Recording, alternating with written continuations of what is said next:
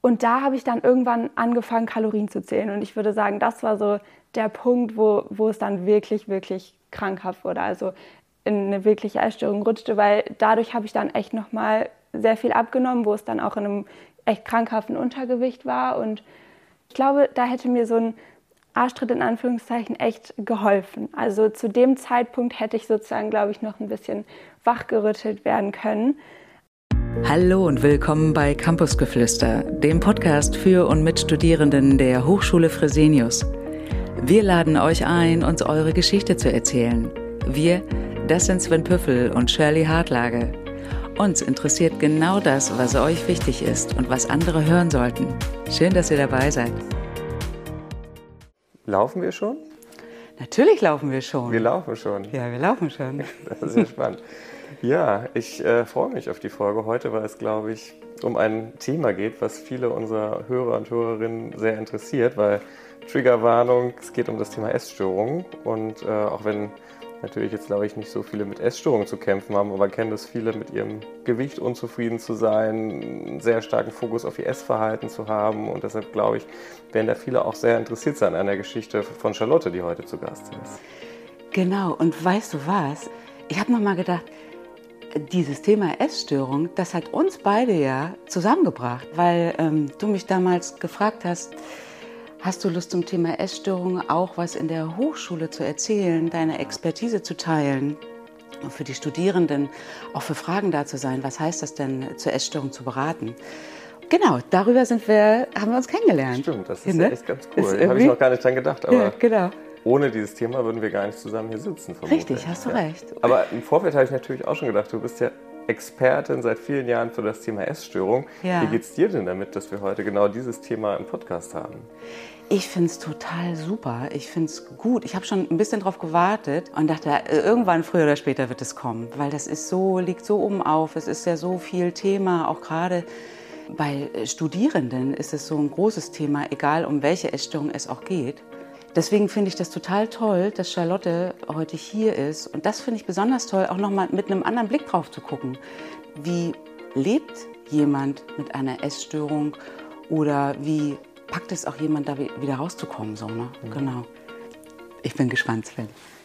Was wir, glaube ich, beide immer ganz wichtig finden, natürlich auch so den Menschen hinter dem Thema kennenzulernen. Ja. So, und äh, Deshalb vielleicht magst du einmal anfangen, so ein bisschen zu erzählen, was du für ein Mensch bist, was dir wichtig ist, damit unsere HörerInnen dich so ein bisschen vielleicht auch kennenlernen. Ähm, genau, also ich bin 20 Jahre alt und habe einen Bruder. Ich bin in so einem richtig warmen Umfeld eigentlich äh, groß geworden und ich ähm, war in der Schule immer irgendwie Klassenbeste und äh, ja, von Anfang an mich echt auch viel sozial engagiert und war irgendwie ja, überall beliebt und kam überall gut an. Ich war echt so super gefestigt in mir und ähm, genauso meine große Leidenschaft ist so das Reiten immer gewesen und genau, also ich hatte auch so meine ganze Jugend über echt immer gute Freunde und äh, habe das auch immer total gelebt, sage ich jetzt mal, also viel mit Freunden gemacht und, äh, und jetzt bin ich 20 und sitze hier und studiere Psychologie. Ja. War das schon immer dein Traum, das jetzt zu studieren, Psychologie zu studieren? Nee, nicht wirklich. Also ich wusste bis Ende meines Abiturs auch echt gar nicht, was ich machen will und äh, hatte mir dann so drei Richtungen ausgesucht und äh, war dann auch erstmal im Ausland. Ähm, genau, ich habe mir überlegt, gut, ich kann es irgendwie nicht wissen, ob es mir gefällt. Deswegen, also grundsätzlich hört sich das super cool an und ich probiere es aus und es ist wirklich total mein Ding. Also wirklich, das Studium ist echt toll. Also mhm. genau. Und sag mal, irgendwann, äh, wenn es dann um das Thema Essstörung geht und Probleme mit dem Essen haben, wenn du dich so zurückerinnerst, wie hat das bei dir angefangen, hm, dass es schwieriger wurde für dich mit dem Thema Essen, Figur, Gewicht? Was würdest du sagen, wo, womit hat es angefangen? Ja, also ich glaube, so wichtig zu sagen ist ja eigentlich immer, dass eine Essstörung jetzt nicht von alleine kommt oder weil man sich das irgendwie aussucht. Oder ist ja irgendwie wichtig zu sagen, dass es irgendwo im Leben so ein Defizit gibt. Und das ist ja häufig so ähm, das Gefühl von Getro äh, Kontrollverlust und fehlender Sicherheit ähm, oder halt auch so, was den Selbstwert angeht, ein geringer Selbstwert. Und ich muss sagen, dass ich das in meiner Jugend immer absolut hatte. Also diese Sicherheit, Kontrolle. Und meine Eltern haben auch immer von Anfang an mir so beigebracht, so, ja, wenn dich was stört, dann kannst du es ändern und dann kannst du was machen. Und das hat für mich immer super funktioniert. Und genau, bis zu einem gewissen Zeitpunkt war ich da auch absolut dadurch auch absolut selbstsicher in mir. Und ähm, genau, wie gesagt, in der Schule passierte das alles so, dass es mir zu viel und so. Und ich habe dann eine Klasse übersprungen. Und da war ich so, ich glaube 16 war ich da. Und äh, genau da fing es dann so ein bisschen an, dass ich merkte, okay, Schule ist jetzt nicht mehr so, dass es mir alles zufällt. Ich muss irgendwie was dafür tun.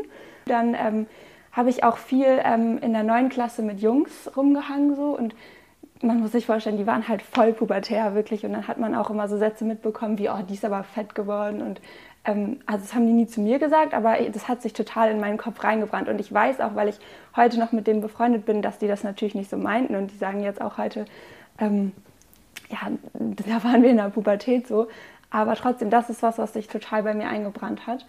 Und genau, dann ging es irgendwie aufs Abi zu. Ich merkte, so meine Leistungen waren jetzt nicht mehr von alleine so gut. Und ich habe mir selber total viel Druck gemacht. Und ähm, genau dann haben sich meine Eltern getrennt. Das war für mich so das allererste Erlebnis. Also wie gesagt, ich war immer so, okay, wenn mich was stört, dann kann ich es ändern. Das war das erste Erlebnis, wo es so war, dass ich irgendwie gemerkt habe, okay, das ist was, da kann ich nichts dran ändern. Es ist so, ich muss es akzeptieren und es ist super blöd oder aus diesen ganzen Komponenten kam so dieses Gefühl fehlender Sicherheit. Also die Stabilität war irgendwie nicht mehr da und ich weiß noch so, dass ich dann plötzlich mit meinen Freunden saß und mir darüber Gedanken, also ich war immer die lauteste, immer die lustigste und bekannt dafür irgendwie peinliche Sachen zu machen und ähm, genau, also und dann saß ich da und habe plötzlich darüber nachgedacht, hm, wie kommt das denn jetzt, wenn ich lache oder so und das war wie so ein Schleier, also plötzlich so total verkopft ja, also es war nicht mehr so leicht und locker, wie ich das so, wie ich immer war in meiner Jugend. Ich kann mich so daran erinnern, dass ich damals auch irgendwie ein bisschen unzufrieden mit meiner Figur war. Ich war echt nie übergewichtig oder so. Es war immer ganz, ja, aber ich habe mich irgendwie so träge gefühlt, was wahrscheinlich dann auch irgendwie hormonell dann in der Pubertät so war. Ja, das hat mich aber total gestört und ich war schon immer so ein perfektionistischer Mensch eher, der sich selber viel Druck gemacht hat und dann habe ich mir überlegt, okay, ich esse jetzt kein Weizen mehr. Und das war zuerst, also auch als meine Familie das mitbekommen hat, die fanden das jetzt nicht cool oder so, aber die haben mich da unterstützt, weil war ja auch nicht klar, worauf das hinausläuft. Und am Anfang war das auch noch in einem Rahmen, sage ich jetzt mal. Genau, es war schon eine Einschränkung, muss ich sagen. Aber mich hat das sehr gepusht zu dem Zeitpunkt, weil es irgendwie so was war, wo ich so meine Disziplin reinstecken konnte und irgendwie wurde ich auch dafür bewundert so und ähm, genau, dann ging das so weiter, dass ich mir irgendwie überlegt habe, gut, ich will jetzt auch Vegetarierin werden und ähm, ich esse jetzt auch nichts Süßes mehr. Und dann habe ich innerhalb eines Jahres, glaube ich, zwölf Kilo ungefähr abgenommen und ähm, wurde dafür auch echt super bewundert. Also ich habe von allen Seiten irgendwie, es ist auch nicht von zwei, drei Seiten gekommen, sondern wirklich aus allen Seiten so, ja, boah, wie hast du das geschafft und kannst du mir das mal sagen? Leute haben mich über Instagram angeschrieben, du, ich habe gesehen und also gerade vor dem Hintergrund, dass mein Selbstwert auch so im Keller war, das pusht einen natürlich enorm. Und dann im Zusammenspiel mit, oh, du bist so diszipliniert und oh mein Gott, wie schaffst du das? Und mein Perfektionismus wurde wieder total genährt dadurch. Aber ähm, genau dadurch, dass ich irgendwie dann so mitbekommen habe, dass ich irgendwas habe, was andere haben wollen und es aber irgendwie niemand hat. Also schon was, was sehr Besonderes geschafft habe in dem Sinne. Wenn man sich das jetzt mal objektiv anschaut, dann ist es ja irgendwie hat es ja auch einen Grund, warum es nicht so viele Leute schaffen, einfach weil es krankhaft ist, sage ich jetzt mal. Und man muss dazu sagen, dass wenn man sich so einschränkt, man redet sich das immer schön so unter dem Motto, okay, Disziplin und so weiter, ich mag das und irgendwie tut es mir gut und so diese Ernährungsform. Wenn man sich so da einschränkt, dann ist es halt irgendwie auch nicht mehr gesund für den Kopf, wenn man sich so viel Stress macht. Ja, und dadurch habe ich dann irgendwie total die Angst entwickelt, wieder zuzunehmen. Also es ging gar nicht darum, weiter abzunehmen, sondern eigentlich eher darum, wieder zuzunehmen, weil ich dann halt diese Figur, für die mich alle bewundern oder halt diese Abnahme mm, nicht mehr gehabt hätte. So. Und dadurch ähm, habe ich mich dann immer weiter eingeschränkt. Also ich kann mich erinnern, wenn, wenn ich mit Freunden irgendwie essen war, dass ich, wenn andere eine Pizza gegessen haben beim Italiener, ich mir eine Tomatensuppe bestellt habe oder so. Und dann teilweise, also es ging schleichend, muss ich sagen. Also dann habe ich auch teilweise echt tagsüber dreimal das gleiche gegessen, so einfach weil es für mich sicher war. Es war jetzt gar nicht mal äh, irgendwie, dass es besonders wenig Kalorien war, sondern es war einfach ein Essen, wo ich wusste, okay, davon nehme ich nicht zu. Und darum ging es mir. Und ähm, genau, so ging das dann irgendwie so ein bisschen weiter. Also ich muss sagen, dass ich echt so mit meinen Freunden und so echt total eingeschränkt war. Also es ist nicht, dass ich irgendwie Sachen oder Situationen vermieden hätte, aber ich habe das halt, also es ist halt eine Ausrede zu sagen, okay, ich esse kein Weizen, ich kann das nicht essen so. Und dadurch musste ich es dann auch nicht essen und es war halt so eine Ausrede, die man irgendwie vorgeschoben hat immer. genau, so, so ging das dann irgendwie immer weiter und dann bin ich ja ins Ausland gegangen und da habe ich dann irgendwann angefangen, Kalorien zu zählen und ich würde sagen, das war so der Punkt, wo, wo es dann wirklich, wirklich krankhaft wurde, also in eine wirkliche Essstörung rutschte, weil dadurch habe ich dann echt nochmal sehr viel abgenommen, wo es dann auch in einem echt krankhaften Untergewicht war und ich glaube, da hätte mir so ein Arschtritt in Anführungszeichen echt geholfen. Also zu dem Zeitpunkt hätte ich sozusagen, glaube ich, noch ein bisschen wachgerüttelt werden können. Aber es hat echt niemand was gesagt. Also ich weiß nicht wieso, weil man hat man ja schon gesehen und es wurde ja auch krankhaft und es wusste ja irgendwie auch jeder. Da wundere ich mich bis heute irgendwie, warum da irgendwie nie so jemand an mich herangetreten ist. Aber man muss dazu sagen, dass man einfach in der Zeit so in seinem Film ist. Man redet sich das so sehr selber schön, dass ähm, man das ja selber will und dass einen das erfüllen würde, so zu leben und so diszipliniert zu sein. Und das pusht einen ja irgendwo auch. Was eigentlich so dahinter steckt, ist ja dieses Defizit von der, also keine Sicherheit zu haben, keine Stabilität im Äußeren, keine Kontrolle und keinen Selbstwert. Und man schafft sich durch die Essstörung eigentlich so eine Parallelwelt, sage ich jetzt mal, wo halt eigene, also es ist ja wirklich eine Parallelwelt, wo eigene Gesetze, eigene Regeln gelten wo dann diese ganzen Gefühle irgendwie wiederkommen von Kontrolle, von Sicherheit und Stabilität, einfach weil man sich nach irgendwelchen Gesetzen, sage ich jetzt mal, richtet, kriegt man dieses Gefühl von, ich kann was und ich kann was ändern sozusagen, ja wieder in dieser Parallelwelt. Aber wenn man sich das jetzt mal objektiv anschaut, dann ist es ja so, dass es einem für die reale Welt so gar nichts bringt. Also mein Selbstwert, meine Kontrolle und meine Stabilität in der normalen Welt sind ja dadurch nicht irgendwie wieder da. Ja, das finde ich immer wichtig irgendwie so zu erklären, weil viele verstehen das, glaube ich, nicht. Oder es kursiert ja auch immer so, oh, die hat ein bisschen zu viel GNTM geguckt oder ich weiß nicht. Also es kommt alles durch Social Media und so. Natürlich, das muss ich auch sagen, Social Media spielt eine große Rolle, weil, also ich merke das sogar jetzt noch, dass ich auf Instagram total vielen Leuten folge, die alle eine perfekte Figur haben und irgendwann habe ich dann mal überlegt, wie viele von meinen Freunden oder in meinem Umfeld so eine Figur haben. Und dann ist mir auch echt aufgefallen, eigentlich niemand. Und das muss man sich halt wirklich mal vor Augen führen, was das für, ein, für eine krasse Welt ist auch oder was das für ein Bild vermittelt. Aber ich würde jetzt nicht sagen, dass sowas ausschlaggebend wäre, so, aber das pusht es auf jeden Fall. Und sag mal nochmal zurück ähm, zu Social Media, das finde ich auch total toll, wenn ja. wir da gleich nochmal weitersprechen. Viele mh, mm, Betroffene erzählen ja, dass sie so wie so zwei Stimmen im Kopf haben. Ja. Die Stimme der Essstörung und die Stimme der Vernunft, sage ich jetzt mal. Ja. Kennst du das auch? Hattest du das auch? Ähm, da habe ich auch mir Gedanken darüber gemacht, wie ich das erkläre, weil es ist ja jetzt nicht so, dass wie in der Schizophrenie zum Beispiel, dass man irgendwie Stimmen hört. So ist es ja nicht. Aber man muss schon sagen, dass ähm, man hat ja immer so Tendenzen. Also es sind in dem Sinne ja schon meine eigenen Gedanken, wenn ich denke, okay, das lasse ich jetzt mal einfach weg oder das esse ich jetzt mal einfach nicht ich meine, das ist dann ja schon Charlotte, die das denkt. So. Aber Fakt ist ja, dass wenn ich die Essstörung oder wenn die nicht existieren würde, dann würde ich das ja nicht denken. Also es ist ja schon irgendwie die Essstörung, die, das, die diesen Gedanken auslöst.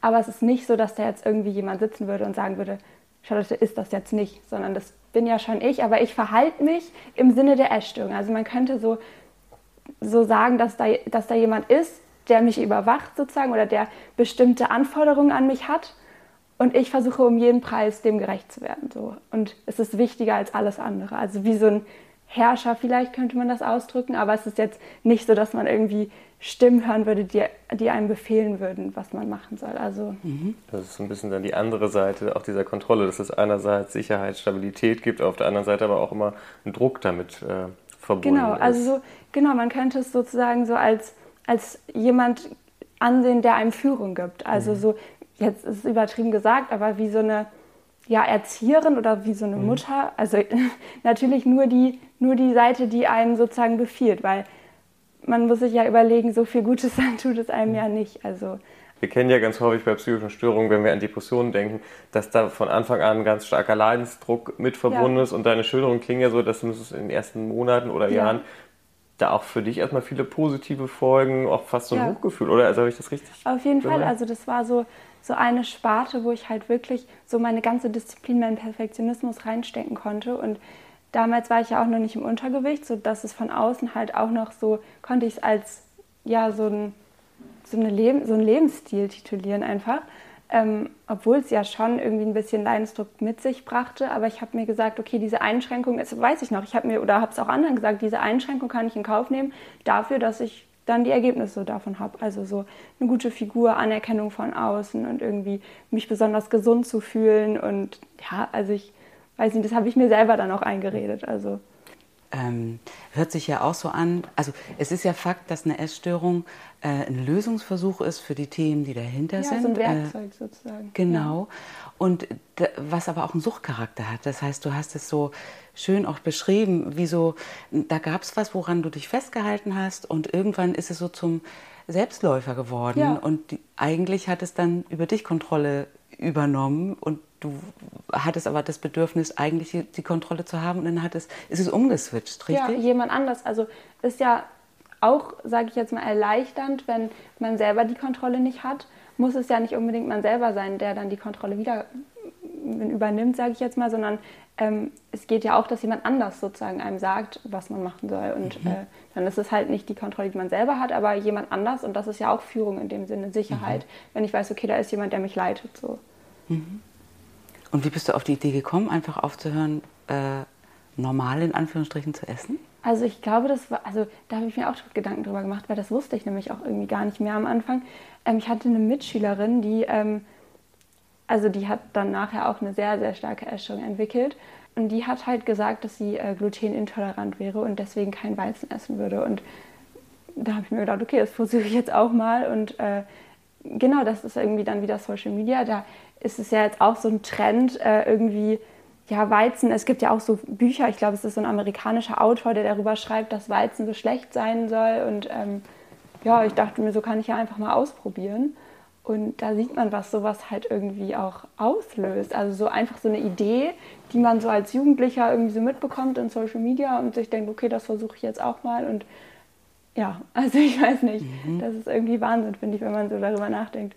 Hast du denn eine Idee, warum das das Thema Essen ist? Weil du beschreibst letztendlich so, so die Ursache, äh, ist so ein bisschen ja wirklich so diese Umbruchssituation, äh, ja. in eine andere Klasse zu kommen, äh, die Eltern trennen sich, also das heißt, was ja vielleicht auch andere erleben.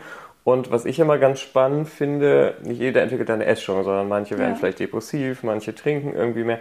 Mhm. Hast du für dich eine Erklärung, warum das bei dir, also warum du das irgendwie über das Thema Essen kompensiert hast? Irgendwie, also ich bin ja ziemlich groß und ähm, irgendwie hatte ich immer schon das, dadurch, dass ich körperlich auch immer schon viel, also das war auch ein Grund, warum ich dann die Klasse übersprungen habe, nicht nur meine Leistung, sondern auch, dass ich einfach körperlich und mental schon weiter war als meine Mitschüler. Ich war immer so die Größte und ich habe mich irgendwie auch so, wenn man sich dann die Jungs anguckt, die dann ja irgendwie noch total klein sind, so mit 15 und so, ich habe mich immer so ein bisschen massig und zu viel so gefühlt, auch weil ich ja auch ziemlich so extrovertiert war und immer präsent war und so und irgendwie... Ähm, ja, so körpermassig zu viel, obwohl ich ja nie übergewichtig war oder so, aber einfach im Vergleich jetzt zu anderen. Und ähm, ja, weil zu dem Zeitpunkt war ich in meinem, also habe ich halt auch beim Sport gemerkt, dass ich mich so träge gefühlt habe und ja, einfach weil ich glaube ich in dem, zu dem Zeitpunkt auch irgendwie körperlich unzufrieden war mit meiner Figur und ja, ich hatte damals auch einen Freund, mit dem ich ziemlich viel gegessen habe, muss ich sagen, aber ähm, und vielleicht auch dadurch ein, zwei Kilo zugenommen habe, aber jetzt nicht nichts, was irgendwie gravierend wäre. Oder ich weiß von vielen, dass das einfach in der Pubertät so passiert und so ist. Und ähm, ja. Ja, und Essen ist ja auch so ein Lifestyle, man kommt auch zusammen und ja, das, genau. das läuft viel über das Thema Essen, man sitzt zusammen in Familie, Versorgung und so ja. weiter und so fort. Und ich kann mir vorstellen, dass wenn dann die Eltern sich trennen, ähm, du ja schon auch in der Pubertät bist und jetzt nicht mehr so äh, so ganz klein bist, ne? aber ja. gleichzeitig das ja ein Thema ist, was dich beschäftigt. Ich habe mich gefragt, mal angenommen, die Essstörung wäre nicht passiert. Was hätte denn anstelle dessen Gutes passieren müssen, damit du nicht auf das Thema Essen zurückgreifst? Hast du eine Idee? Ich kann jetzt nicht sagen, dass ich mir gewünscht hätte, dass meine Eltern mich irgendwie mehr unterstützt hätten oder so, weil die waren auch, selbst als sie sich getrennt haben, immer noch sehr präsent bei mir und meine Mutter hat echt darauf geachtet, auch dass wir zum Essen zusammenkommen und sie so einmal oder zweimal am Tag irgendwie auch als, als Familie, die, also ohne meinen Papa, aber der war vorher auch eh in den Essenssituationen selten da, so, weil er halt viel gearbeitet hat und also wahrscheinlich war das so ein Zusammenspiel aus mehreren Komponenten, die es dann gemacht haben, dass mein Selbstwert gefallen ist. Durch den fehlenden Selbstwert konnte ich mir selber die Sicherheit nicht geben und selber die Kontrolle nicht über was Gesundes herstellen sozusagen. Oder ich glaube, Leute, die sich einfach nicht so viel Gedanken machen, die leben das einfach durch. So, die sagen sich, okay, ich fühle mich jetzt nicht so gut, aber ich habe überlegt, warum fühle ich mich nicht gut? Was sind die Auslöser dafür? Was kann ich ändern? Wie kann ich tätig werden? So, und ich glaube, das ist auch ein Stück weit einfach Persönlichkeit, dass man irgendwie so verkopft ist oder sich halt mhm. viele Gedanken macht. Zum Beispiel mein Bruder, der ist das komplette Gegenteil. Also der kommt so gut durchs Leben und ist auch so gut in der Schule und trotzdem. Und da bin ich manchmal echt neidisch, dass der sich so wenig Gedanken macht. Also das würde ich auch gerne können, muss ich sagen. Also Du hast gerade so das Thema ganz kurz Essenssituation zu Hause erwähnt. Also ja. Also ich weiß von Betroffenen, dass das immer ein ganz großes mhm. Thema ist, gerade in der Pubertät, äh, mit den Eltern irgendwie am Armutstisch zu sitzen oder am Mittagstisch und dann zu sagen, oh, das möchte ich nicht oder ich möchte heute nichts essen. Wie war das bei dir? Also da weiß ich auf jeden Fall von mir betroffen, dass es eigentlich ein ganz konflikthaftes Thema ist, weil die Eltern natürlich ja. sich da auch nochmal anders verantwortlich fühlen als jetzt vielleicht Freunde. Wie war das bei dir? Wie sind deine Eltern damit umgegangen? am Anfang war das ja noch gar nicht so extrem, so als ich noch in der Schule war. Richtig entwickelt oder richtig schlimm und zwanghaft wurde es ja wirklich erst, als ich angefangen habe, Kalorien zu zählen. Ähm, davor lief das immer so mit und ich habe mich natürlich stark eingeschränkt, aber ich habe immer irgendwie was gefunden und zu Hause hatte ich ja auch meine, meine Sachen, die, ich, die für mich safe waren und ähm, genau. Und äh, wirklich schlimm wurde es dann erst im Ausland, als ich dann angefangen habe, Kalorien zu zählen. So, und dann kam ich ja wieder. Und ich muss sagen, da hatte ich dann, ich glaube, so zwei, drei Monate, wo ich nichts zu tun hatte. Also mein Studium fing erst im Herbst an. Da meine Eltern waren arbeiten, mein Bruder in der Schule und ich war alleine zu Hause. Ich habe dann Praktika gemacht, habe mir einen Job gesucht und so, aber war, ich hatte halt wirklich Zeit, mich da reinzusteigern, mich ganz viel mit Essen auseinanderzusetzen. Teilweise habe ich für meine Familie gekocht, aber es dann selber nicht gegessen. Oder ich habe Sachen gebacken, aber dann mit Weizenmehl, weil ich mir dann sagen konnte, okay, ich kann das nicht essen. So, ich hätte es auch einfach mit Dinkelmehl backen können. Aber ich also es war für mich wirklich so eine Ausrede, das nicht essen zu müssen, weil ich Angst hatte, dass wenn ich das esse, die Kontrolle verliere oder die Kontrolle über mein Gewicht, sage ich jetzt mal. Also ähm, wirklich, also das, das äh, beschreibt es, glaube ich, ganz gut, wie, wie sehr man da drin ist. Und ich habe es immer irgendwie gerechtfertigt bekommen. So. Also, also wie krank ist das eigentlich so, mit einem falschen Mehl zu backen, um dann sagen zu können, okay, ich kann es nicht essen, so, vor allem weil ich es ja selber in der Hand habe. So. Also ich weiß nicht, das ist halt, glaube ich, das ist eine gute Situation, die das ganze Bild eigentlich beschreibt, wie krank das eigentlich ist. Also in dieser Zeit, wo ich mich halt wirklich reinsteigern konnte, da wurde es auch wirklich so, dass ich dann tagsüber möglichst wenig gegessen habe, damit ich abends möglichst viel essen kann. Und Essen wurde so wirklich, zu, also es war so obsessed. Also das beschreibt es mega gut. Also man ist einfach besessen. Und ja, also so fühlt man sich dann auch, mhm. besessen wirklich. Mhm. Magst du noch mal ganz kurz auf diesen Auslandsaufenthalt zu sprechen kommen? Weil du hast ja häufiger gesagt, dass da das so ein bisschen entgleitet ist ja. quasi. Vielleicht magst du kurz erzählen, wo du warst, wie es dir da ging und genau, was da mit dem Thema Essen passiert ist. Genau, also ich war da halt so ähm, zum Training und habe da halt neun Stunden am Tag gearbeitet. Das heißt, es war körperlich sehr, sehr anstrengend. Es war äh, Kanada, also halt amerikanischer Lifestyle, amerikanisches Essen, also wirklich Burger, Fries. Mhm. Habe ich alles nicht gegessen. Also ich habe mir meine Sachen mitgenommen. Das ist auch so eine Sache, was einen einfach super stresst, ist, dass man überall sein Essen mit hinnehmen muss. Also weil man das halt, man kann sich nicht darauf einlassen oder man kann nicht vertrauen, dass es da schon irgendwas geben wird, sondern man muss seine Sachen mitnehmen. Selbst wenn ich zu meiner Oma gefahren bin, habe ich mir meine Essenssachen mitgenommen. Also ähm, super cringe und das stresst einen aber auch so, dass man irgendwie, und wenn man dann was nicht mit hat, dann muss man noch einkaufen gehen und ja, weil man ja auch nichts anderes nehmen kann und ja, ich weiß nicht, also man hat da so einen richtig festen Plan, man ist einfach festgefahren und besessen so. Naja, und dann ähm, war das halt, ähm, also um nochmal aufs Ausland zurückzukommen, äh, war, also das war so eine, ich glaube, es war so eine Schlüsselsituation. Ähm, das war um Weihnachten rum und es war eine Weihnachtsfeier und ähm, alle haben was mitgebracht und genau, und dann gab es da so ein richtig großes Buffet und es war so, ja, es gab die tollsten Sachen, also die tollsten Süßigkeiten und Nachtische, aber auch die tollsten Sachen irgendwie. Ähm, also aus heutiger Sicht damals war es absolut schrecklich für mich, das alles so vor mir zu haben, weil ich mir so dachte, okay, eigentlich würde ich jetzt zum Abendessen einen Teller essen. Eine Portion. Und da sind jetzt aber so viele Sachen und es ist irgendwie richtig komisch, weil jeder nimmt sich und jeder nimmt sich und ich, ähm, wenn ich jetzt noch davon esse und ich habe so die ganze Zeit versucht, den Überblick zu behalten, was ich jetzt alles schon gegessen habe und wie viel das eigentlich wäre und ob das jetzt normal ist oder nicht. Und dann habe ich mir irgendwann gedacht, okay, ich lasse es jetzt einfach so. Und dann habe ich halt irgendwie alle Sachen probiert und es war absolut nicht so, dass ich irgendwie einen Essanfall hatte oder so, sondern es war einfach nur, dass ich das alles probieren wollte. So. Und ich konnte es nicht aushalten, wirklich, dass, dass das irgendwie jetzt alles in mir drin ist und so. Und ich dachte mir so, das, das geht jetzt nicht mehr. Ab morgen zähle ich jetzt Kalorien. Und das wird mich im Zaum halten, sozusagen. Weil ich, ich fand das selber so eklig, dass ich meine Disziplin nicht halten konnte und dass ich da so ausgeartet bin. Also es ist wirklich so ein Ekel. Oder ich habe versucht, mir den Ekel einzureden, damit das irgendwie besser funktioniert, mich an diese disziplinierten Sachen zu halten. Und ähm, genau, also das ist, man manipuliert sich auch so selber einfach. Also wenn ich mir jetzt heute so mit 20 überlege, worüber ich die letzten zwei, drei Jahre so nachgedacht habe, dann kann ich das irgendwie gar nicht glauben. Also ich kann mir jetzt nicht sagen, dass ich es irgendwie hätte besser machen können, weil ich verzeihe mir das alles total, weil ich mir so denke, okay, ich wusste es ja in dem Moment nicht besser und es war irgendwie mein Hilferuf oder mein Versuch, das irgendwie zu ändern. Also es ist ja nicht, das sucht man sich ja wie gesagt nicht aus, sondern es ist ja irgendwie trotzdem irgendwie so ein Hilferuf, sage ich jetzt mal, wenn man das so auf die Art und Weise irgendwie zu mhm. kompensieren versucht. Und ich konnte es ja an dem Zeitpunkt nicht anders lösen. So, also da war ja niemand, der mir irgendwie oder hätte helfen mhm. können. Mhm, genau, und dann kam ich irgendwie halt auch wieder. Und dann habe ich irgendwie so auch zwei, drei Wochen, ich wusste ja, dass ich echt dünn geworden bin und habe dann auch so meinen Eltern gesagt, ja, ich habe ziemlich abgenommen, aber das war wegen der Arbeit. Also teilweise wurden es dann da im Winter auch bis zu minus 16 Grad und dann, wenn man halt neun Stunden lang bei der Kälte arbeitet, Mhm. Und dann irgendwie, genau, habe ich halt irgendwie gesagt, das war halt harte Arbeit und so, da habe ich halt abgenommen. Und ich will jetzt auch sofort wieder zunehmen. Und das war auch wirklich mein Gedanke, also das war wirklich meine Intention. Aber dadurch, dass ich mir dann überlegt habe, okay, ich will zunehmen, aber kontrolliert zunehmen, dadurch fing das dann an, dass ich mir so viele Gedanken darüber gemacht habe, wie viel ich essen kann, wie viel ich essen darf. Und genau, dadurch wurde das dann einfach noch verkopfter alles klingt auch furchtbar anstrengend, ja, kann ich mir vorstellen. Ja, wirklich, also wenn also, wirklich dieses Thema auch eigentlich ja, wahrscheinlich den ganzen man Tag. Man muss nur darüber, man, alles, was man, das ist wie ein Job. Also man, man muss sich die ganze Zeit Gedanken darüber machen, was esse ich. Und das ist wirklich, das ist, das ist wirklich Leidensdruck dann. Mhm. Also, dass der Körper alle Gedanken darauf fokussiert mhm. und dadurch denkt man absolut die ganze Zeit an Essen. Also man kann an gar nichts anderes denken, weil der Körper so im Notstand ist, dass er die ganze Zeit an Essen denken muss.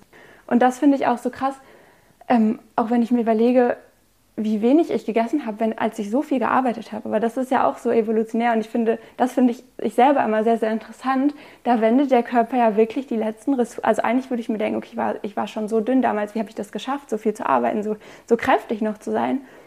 Ähm, und man ist zu dem Zeitpunkt einfach so in seinem Film und man kann auch auf nichts mehr achten. Also natürlich weiß man, dass man wahrscheinlich seine Periode nicht mehr hätte. Und natürlich weiß man, dass man sich selber schadet und dass seine, sein Gehirn gerade gar nicht richtig funktioniert, aber das ist irgendwie so das letzte Seilchen, an das man sich dann noch klammert und man wüsste gar nicht, was man machen würde, wenn man, das, wenn man diese Gedanken nicht mehr hätte.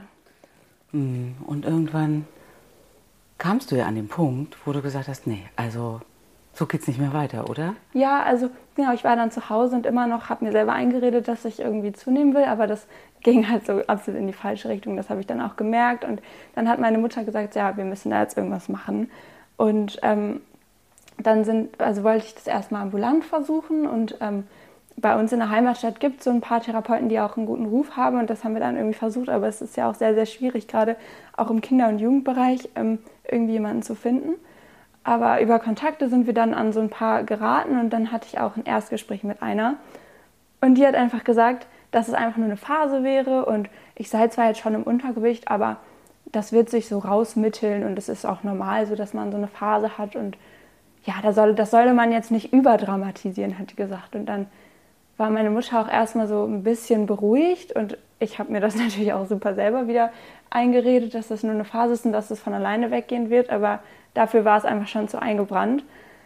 Und dann hatte ich zum Glück, also das war irgendwie so, dass sie mich hätte aufnehmen wollen, aber das ging nicht, weil ich schon zu alt war dafür. Mhm. Und dann hat sie mich weitergeleitet an eine sehr kompetente Therapeutin und die hat mich gesehen und hat gesagt so, also ich gebe Ihnen hier zwei Flyer mit und die gucken Sie sich an und Sie kommen dann wieder, wenn Sie in der Klinik waren. Und sonst nehme ich sie nicht auf. Und das war, das war wirklich, also im Nachhinein war das das Beste, was mir passieren könnte. Und das, diesen Arschtritt hätte ich schon vier Monate früher gebraucht. Und dann Wie war das in dem Moment? Also plötzlich da zu sitzen, die andere Therapeutin sagt, ja. ach, das ist irgendwie normal, in Anführungsstrichen, und die andere Therapeutin sagt, so, ja. hier, zwei Flyer, du musst in die Klinik. Wie ging es dir in dem Moment? Mm, also ich wusste ja, dass da was gewaltig schief läuft sozusagen und es war, also davon berichten ja auch viele, dass wenn es dann jemand ausspricht und jemand sagt, dass es dann super erleichternd war und natürlich hm, war das für mich so, hm, das ist jetzt irgendwie total komisch und jetzt habe ich irgendwie eine psychische Krankheit und so.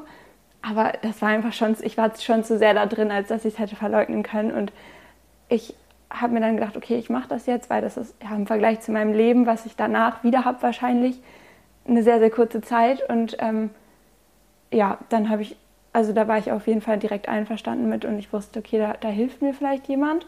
Und ich hatte zu dem Zeitpunkt ja auch noch keinerlei Therapie oder so. Ich wusste ja auch irgendwie gar nicht, was auf mich zukommt.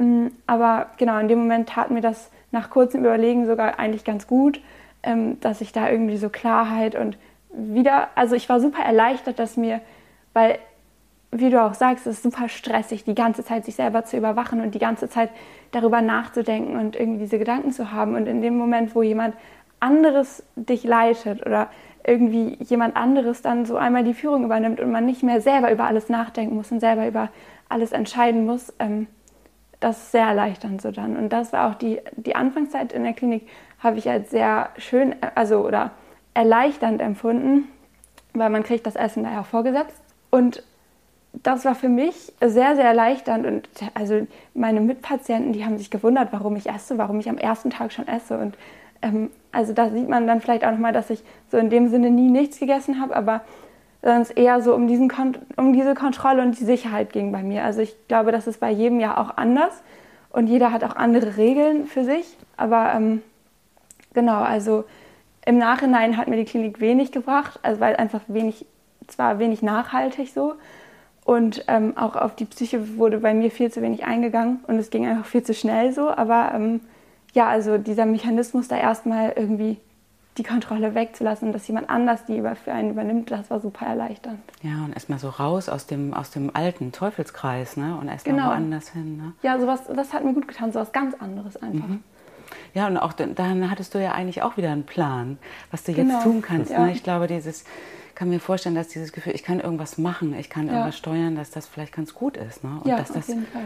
Dass du das ja auch nutzen konntest dann für den Weg ja auch wieder, dass es dir besser geht ich finde es wichtig, die Erfahrung zu machen, auch weil man einfach da Leute sieht, bei denen sich das hardcore chronifiziert.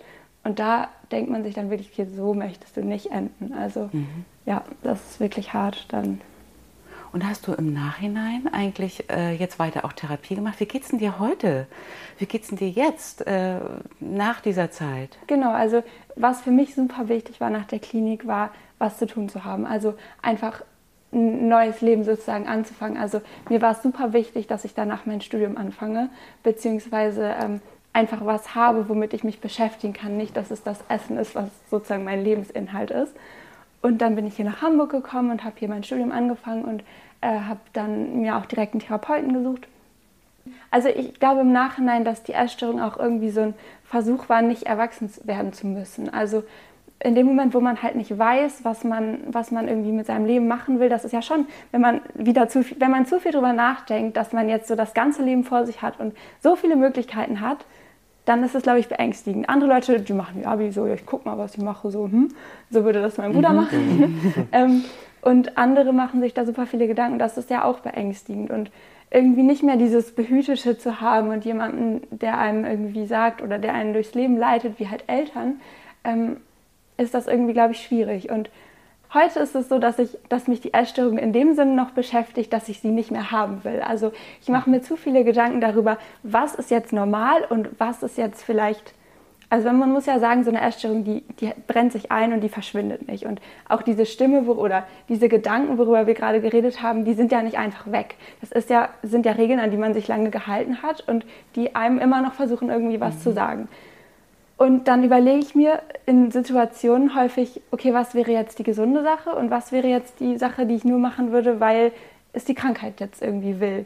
Und dadurch, dass ich darüber nachdenke, ist es wieder Stress. Und dann beeinflusst mich das Ganze noch so. Aber ich bin mittlerweile an so einem Punkt, wo ich merke, okay, ich habe jetzt diese Ambivalenz und ich fange jetzt wieder an, darüber nachzudenken. Dann kann ich das, dann kann ich mir sagen, Charlotte, das ist jetzt, du machst jetzt aus Prinzip so. Also es ist für mich dann so eine Herausforderung sozusagen gegen diesen Gedanken irgendwie zu handeln, beziehungsweise ist es für mich, war es jetzt in der Klausurenphase, wo wir jetzt auch online äh, hatten, lag ich manchmal so auf dem Balkon und habe so Gedanken haben geschweift und ich habe dann irgendwann mal so überlegt, okay, Charlotte, worüber denkst du jetzt gerade eigentlich nach? Und es war dann für mich so, ich denke gerade nicht über Essen nach, weil das war für mich so komisch und äh, also das sind dann so wirklich so Schritte, man, man ist ja so in seinem Alltag und da merkt man jetzt nicht unbedingt, wenn es dann vorangeht, aber das sind dann so Momente oder dann war ich bei einer Freundin und habe so gesagt, ja, ich habe so jetzt Essen in meiner Küche und ich kann dir nicht sagen, was ich morgen als nächstes essen werde. Und da, als ich das ausgesprochen habe, musste ich erstmal darüber nachdenken, was ich da gerade gesagt habe, weil das war für mich vor einem halben Jahr nicht denkbar, dass ich nicht weiß, was ich als nächstes esse. Also mhm. einfach, weil diese Übergangsphase aus Klinik, da lernt man ja schon irgendwie nach Plan zu essen und das hilft einem dann ja auch erstmal so Struktur zu finden und sich an diesem Plan zu halten und nicht in die Versuchung zu kommen, dann irgendwie noch was wegzulassen. Aber wenn man zu lange daran festhält, dann ist es ja auch wieder nicht gut, wenn man so einen festen Plan hat oder irgendwie. Für mich war das purer Stress wieder, dann einkaufen zu gehen nach Rezepten und sich zu überlegen, was, was will ich jetzt einkaufen, wenn ich dann irgendwas vergessen hatte, dann konnte ich das nicht kochen und das war für mich dann auch wieder schlimm und so. Und jetzt ist es irgendwie so, jetzt gerade, das ist super entspannend einfach zu merken, dass, dass es nicht mehr das ist, was einen so dominiert, sondern ich würde jetzt nicht sagen, dass ich frei davon bin oder so, aber ich bin super zufrieden einfach mit der Situation, wie gut ich es im Moment schaffe, mir da selber so den Rahmen zu geben und ähm, auch ja irgendwie, also ich, ich habe das Gefühl, noch dran zu sein, aber ich habe auch das Gefühl, dass es so langsam von mir, von mir wegfließt mhm. sozusagen. Und ich finde, du sprichst was total Wichtiges an. Also wenn ich so an meine Therapien denke, haben ja viele Menschen immer so dieses Idealbild zu sagen, und dann mache ich Psychotherapie und dann ist die Störung genau. weg. Dann denke ich gar nicht über das Essen nach oder ich habe keine Ängste ja. mehr. Und das muss man ja leider sagen, ist irgendwie eine schöne Vorstellung, aber leider irgendwie unrealistisch, sondern dieser Anteil, der irgendwie sagt, du bist nichts wert oder du darfst nicht viel essen oder so, ja. Der ist ja trotzdem da. Die Frage ja. ist nur, wie geht man mit dem um? Und ich finde, das hast du gerade ja wunderbar beschrieben.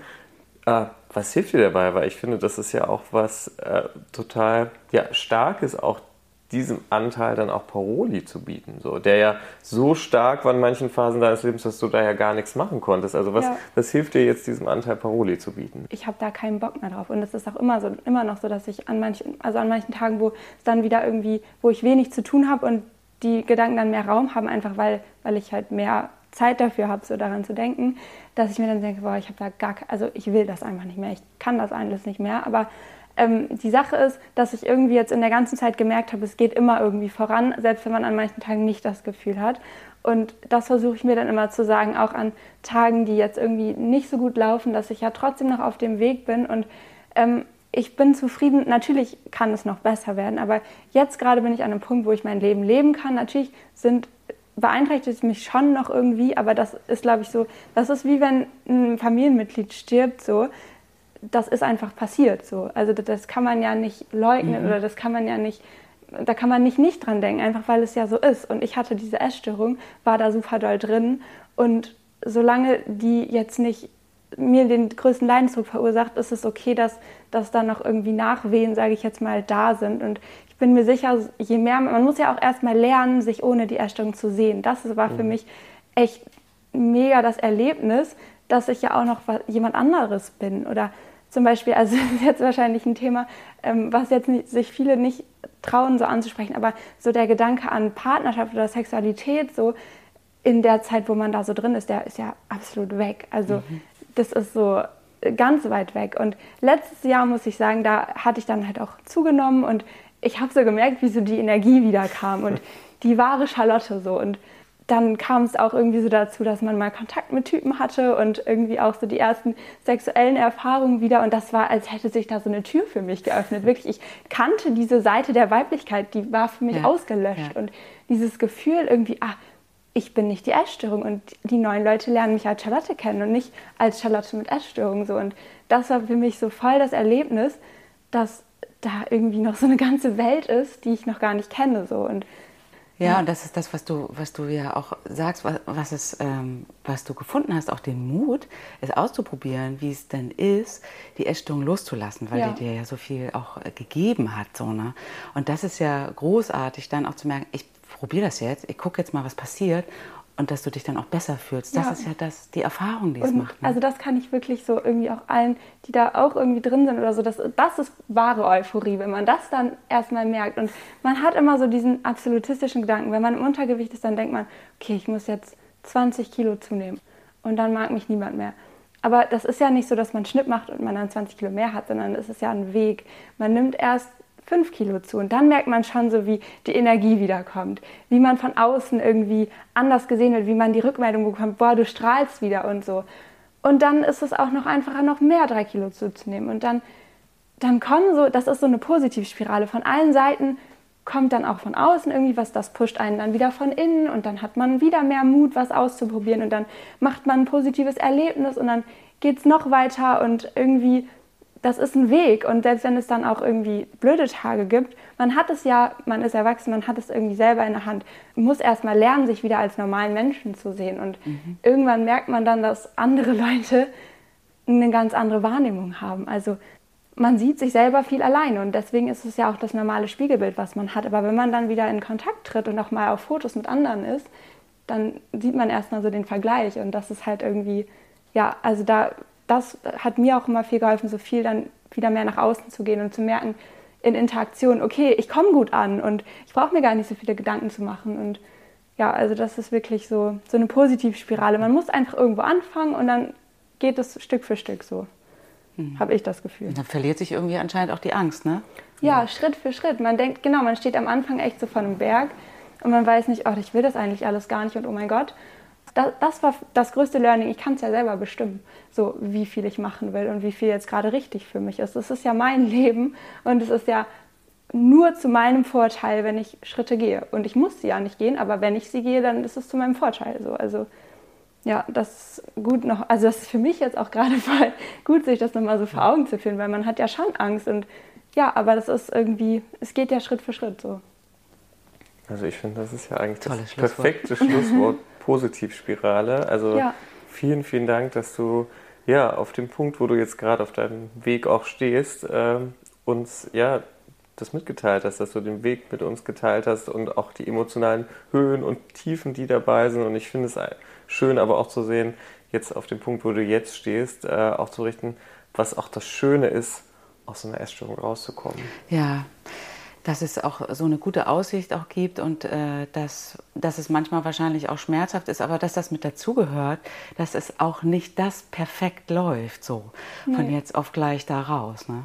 Ja, aber ich würde sagen, also die Essstörung, die ist ein Teil von mir, aber sie hat mir auch viel gelehrt, sage ich jetzt mal. Also man lernt auch auf dem Weg daraus viel über sich selbst und auch vor allem viel darüber, wie man auf andere wirkt und was man bewerten kann, was man bewerten sollte und was eher nicht. So. Und irgendwie ist es ja auch persönliche Entwicklung einfach und, hm. und es ist so viel schöner, also einfach wieder mehr anderen Dingen Raum zu geben, wirklich. Und das ist so, wenn man an dem Punkt ist und das dann irgendwie mal an einem Tag realisiert, dann denkt man sich, boah, das hätte ich vor so und so vielen Wochen, Monaten gar nicht mir denken können, dass es irgendwann mal so ist, weil das ist ja auch das Schlimme, es ist immer so absolutistisch. Man denkt mir so, oh, ich komme da nie raus und es wird nie besser und man muss aber einfach irgendwo anfangen und dann geht es. Also es ist wirklich so. Oder das ist ja irgendwie Disziplin, die Disziplin loszulassen. So, das ist, ja. klingt komisch, aber es ist ja, es, darum geht es. Also ja. sich dazu zu zwingen, den Zwang aufzugeben. So. Also, ja, also bei vielen ist es wahrscheinlich andersrum, aber dann geht es wirklich darum, so von dieser Disziplin mal abzulassen, einfach zu entspannen. Und es ist so entspannend auch für den Kopf, mal nicht darüber nachzudenken. Ja. Vielen, vielen Dank. Ja, ich bin ganz Dank. froh, dass du da warst und so ähm, ehrlich über dich auch gesprochen hast. Toll, Dankeschön. Mhm, gerne. Wir laufen noch, oder? Ja, ja. wir laufen noch. Ich habe nämlich noch zwei Sachen, ja. die ich wichtig finde. Und das eine, was Charlotte ja gesagt hat, ist so dieses Thema, die Störung bleibt irgendwie so als mhm. Stimme mhm. oder als Anteil präsent. Und das finde ich auch in meiner Arbeit immer total wichtig zu sagen, ja, es, es gibt diesen Anteil. Und dieser Anteil hat vielleicht für eine ganz kurze Phase vielleicht wirklich auch eine hilfreiche Komponente. Zu sagen, okay, der bringt mir vielleicht irgendwie Kontrolle oder Struktur oder stärkst meinen Selbstwert. Aber das Blöde an diesem Anteil ist, dass der langfristig ganz, ganz viel Schlechtes mit sich bringt. Das ist ja auch, was Charlotte ja, genau, erzählt hat, genau. dass dann doch der Selbstwert eigentlich sinkt, dass man den ganzen Tag grübelt, dass man sich von seinem äh, Umfeld entfremdet, dass man eigentlich so schöne Dinge wie eine Weihnachtsfeier nicht mehr genießen kann quasi. Und dass eben dann der Punkt kommt, wo man so merkt, so, oh, dass dieser Anteil mir in dieser kurzen Zeit geholfen hat. Dafür fordert er auch einen ganz schön hohen Preis. Das finde ich auch so wichtig, das auch in Therapie dann auch mit jemandem gemeinsam zu besprechen, weil wie wir ja auch gehört haben, verstrickt man sich da so sehr und mhm. ist dann immer in dieser Suche nach Kontrolle drin und entfernt sich immer mehr von dem, was eigentlich auch ähm, hilfreich wäre. Und das finde ich auch total gut, das gemeinsam auch mit jemandem zu machen. und da rauszukommen aus diesen Gedankenkreisläufen. Ja, und das ist da ja wirklich von außen manchmal jemand Richtig. braucht. Der das sagt, braucht es auch, ja, ja, genau. Und der zweite Punkt, an den ich gedacht habe, äh, was sich ja hier, finde ich, auch gezeigt hat, ist, dass eine psychische Störung eben selten wie so eine Grippe ist. Die mhm. kommt, dann hat man die und ist genau. weg, sondern es ist irgendwie ein Weg. Und da muss ich so ein bisschen auch an deinen Film denken. Ich ja. habe es geschafft, äh, wo ja auch viele ja, Betroffene von Essstörungen erzählen und was für mich irgendwie so augenscheinlich ist, äh, ja. nicht so dieses sehr absolutistische Denken haben, es kommt die Störung, dann ist sie wieder weg, sondern zu sagen, mhm. es ist irgendwie ein Weg und für manche ist es irgendwie auch ein lebenslanger Weg, damit umzugehen. Ja, genau. Und das, äh, das ist schön, dass du das auch nochmal sagst, weil dieser Film, der ist ja für Betroffene von Betroffenen auch gemacht. Und ich habe gefragt, wie ist es passiert, dass du da reingerutscht äh, bist? Warum war die Essstörung auch da oder ist sie auch noch da? Womit war das verbunden? Was hättest du auch gebraucht? Was wäre gut gewesen? Und wie geht es dir heute? Und ganz viele sagen ja auch noch, und ich weiß jetzt genau, was ich tun kann, damit ich es nicht brauche, damit ich die Essstörung nicht mehr brauche. Und ich finde das bei Charlotte auch nochmal, das fand ich ganz toll, dass sie gesagt hat, ich bin doch eigentlich mehr als nur die Frau, die Kalorien zählt. Es gibt doch viel mehr da draußen. Es gibt doch Dinge, die ich tun will. Ich will noch so viel mehr vom Leben. So, das habe ich so gemerkt dass das so toll ist, dass sie das entdeckt hat. Und das ist, denke ich, auch der Weg, wo es längst geht. Wie hat sie es gesagt? Positivspirale. Das ist ja. das Wort, was ich heute mitnehme. Ja. Ja, und das ist doch auch jetzt, finde ich, ein schönes Schlusswort für diese Find Folge. Finde ich auch, Sven. Bis zum nächsten Mal. Ja, bis zum nächsten Mal. Schön, dass ihr zugehört habt. Wenn ihr Fragen oder Kommentare habt oder ihr selbst eure Geschichte hier in diesem Podcast teilen wollt, dann schaut in unsere Show Notes und schreibt uns. Wir sagen, komm wie du bist und bis zum nächsten Mal.